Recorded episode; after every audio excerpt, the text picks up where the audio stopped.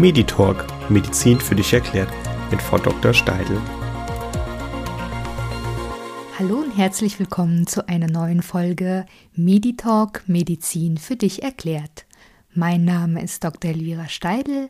Ich bin Fachärztin für Neurologie in einem MVZ in Bad Homburg. In der heutigen Folge beschäftigen wir uns mit der CIDP, einer Immunoneuropathie und ich bedanke mich ganz herzlich für die freundliche Unterstützung von CSL Behring GmbH. Was ist nun diese CIDP? CDP ist eine Abkürzung für chronisch immunvermittelte, demyelinisierende Polyneuropathie.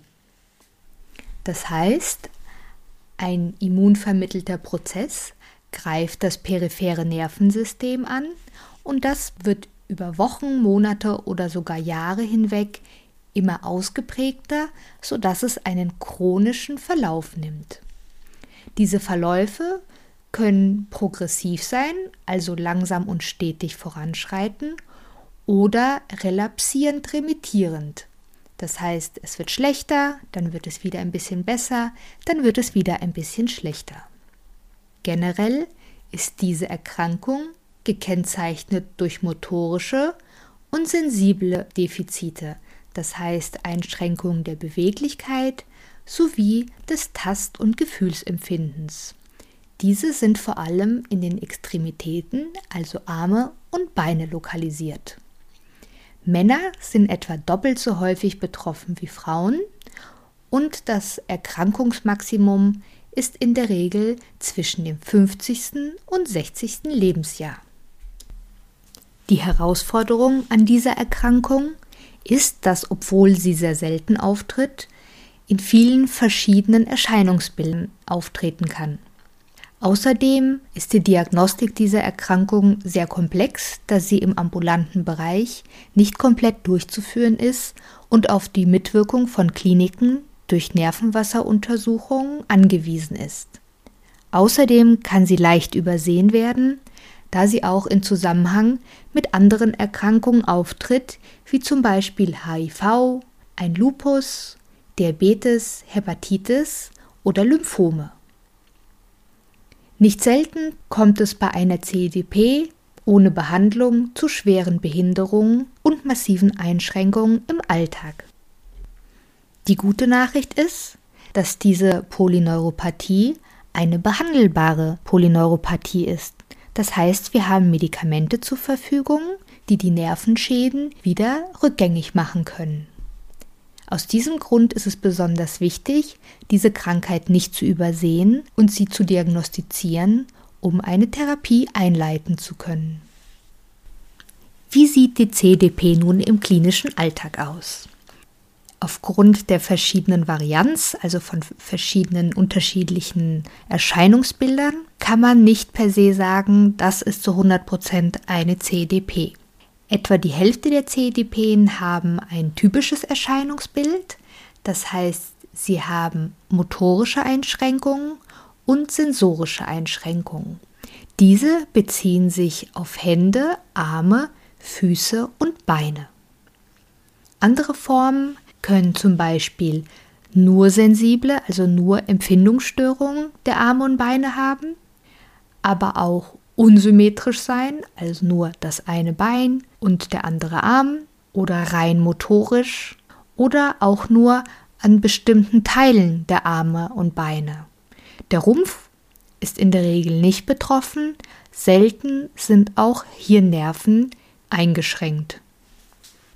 Die häufigsten Symptome sind jedoch sich allmählich verschlechternde Parästhesien, also das heißt ein Kribbelgefühl, Taubheitsgefühle, selten auch Brennschmerzen dabei, Muskelschwäche vor allem in Beinen und Armen und ausgefallene Reflexe bei der neurologischen Untersuchung.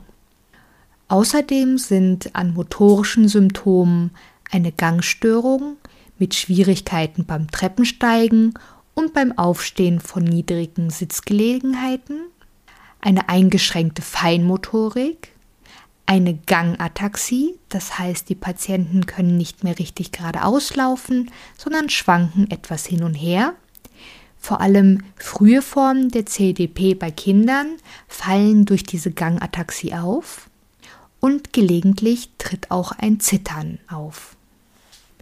Ursache dieser Schädigung ist, dass unsere Nerven, die mit Hüllen ummantelt sind und somit die Reizweiterleitung ermöglichen, angegriffen werden und diese Ummantelung, die Myelinscheiden, durch unser eigenes Immunsystem, das fehlgeleitet ist, zerstört werden. Aus diesem Grund können die Reize, die durch die Nerven geleitet werden, nicht mehr so schnell und effizient unser Gehirn als verarbeitende Stelle erreichen und es kommt zu Störungen. Wie kommen wir nun schnell zur Diagnose CDP, um keine Zeit zu verlieren? Dies ist wirklich schwierig, denn wie bereits am Anfang erwähnt, gibt es keinen Biomarker, der sagt, das ist eine CDP, das kann ich im Blut messen. Deswegen ist die klinische Beurteilung anhand der neurologischen Untersuchungen und der Anamnese des Patienten sehr wichtig. In der Regel sollte die Erkrankung bereits zwei Monate bestehen und langsam voranschreiten. Des Weiteren wird als zweites Entscheidungskriterium eine elektrophysiologische Untersuchung durchgeführt. Das ist die Elektroneurographie.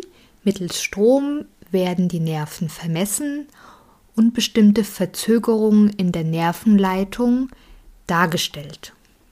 Weitere unterstützende Kriterien sind erhöhte Eiweißwerte in der Liquor-Untersuchung, also in der Nervenwasseruntersuchung, die in der Klinik durchgeführt wird, und Anomalien in der Bildgebung mittels MRT oder Biopsien von Nerven oder von Hautbereichen. Kriterien, um eine CEDP zu diagnostizieren, sind eine fortschreitende Erkrankung, die auch schubförmig verlaufen kann und die Beschwerden anhalten und immer wieder auftreten.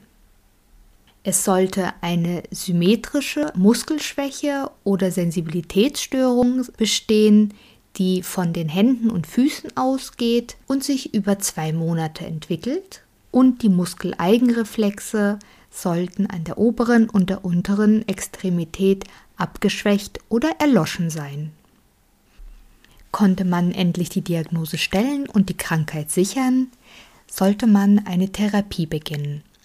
In leichten Formen wird mit Prednisolon, einem Cortison, behandelt.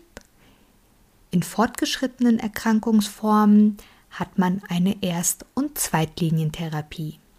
Die Erstlinientherapie hätte die Möglichkeit einer Gabe mit Immunglobulinen, entweder über die Vene oder subkutan in das Fettgewebe, was auch zu Hause durchgeführt wird, nachdem eine Anleitung erfolgt ist. Außerdem eine Cortisontherapie oder eine Plasmapherese. Alle drei von diesen Erstlinientherapien sind in ihrer Wirksamkeit gleich effizient die Auswahl der Therapie wird gemeinsam mit Arzt und Patient besprochen und aufgrund der Präferenz des Patienten und dem Nebenwirkungsprofil entschieden. Sollten diese Therapien nicht zu der erzielten Besserung führen, so wäre die Zweitlinientherapie ein Immunsuppressiva zu wählen. Immunsuppressiva sind Medikamente, die das Immunsystem herunterfahren und somit das Immunsystem gegen zum Beispiel Infektionen etwas abschwächen. Im Falle der CDP als autoimmune Erkrankung würden diese Immunsuppressiva das fehlgeleitete Immunsystem ebenfalls unterdrücken und somit als Ziel den Krankheitsfortschritt bremsen. Immunsuppressive Präparate sind Azathioprin, Mycophenolate Mofetil, Cyclosporin, Cyclophosphamid oder das Rituximab. Ergänzend zu den medikamentösen Therapien sollte bei einer CDP, je nachdem welche Beschwerden vorliegen, Krankengymnastik und Ergotherapie eingesetzt werden, um die Beweglichkeit, Muskelkraft und Feinmotorik zu verbessern und gegebenenfalls auch ein Logopäden bei Beeinträchtigung der Sprachfunktion hinzuziehen. Bitte bleiben Sie bei diesem Krankheitsbild immer wieder mit Ihrem behandelnden Arzt im Austausch, denn es ist wichtig zu beurteilen, wie sich die Erkrankung individuell verhält und ob an ihrer Therapie etwas verändert und umgestellt werden müsste. Diese Erkrankung verläuft nicht 0815, also dass der Arzt schon vorhersehen kann und weiß, wie sie verläuft, sondern ist auf die Mitwirkung des Patienten angewiesen. So, das war es wieder für heute. Ich bedanke mich ganz herzlich fürs Zuhören und auch ein großes Dankeschön geht an CSL Behring GmbH für Unterstützung dieses Podcastes. Ich freue mich, wenn Sie wieder einschalten, liken und klicken. Und bis zum nächsten Mal.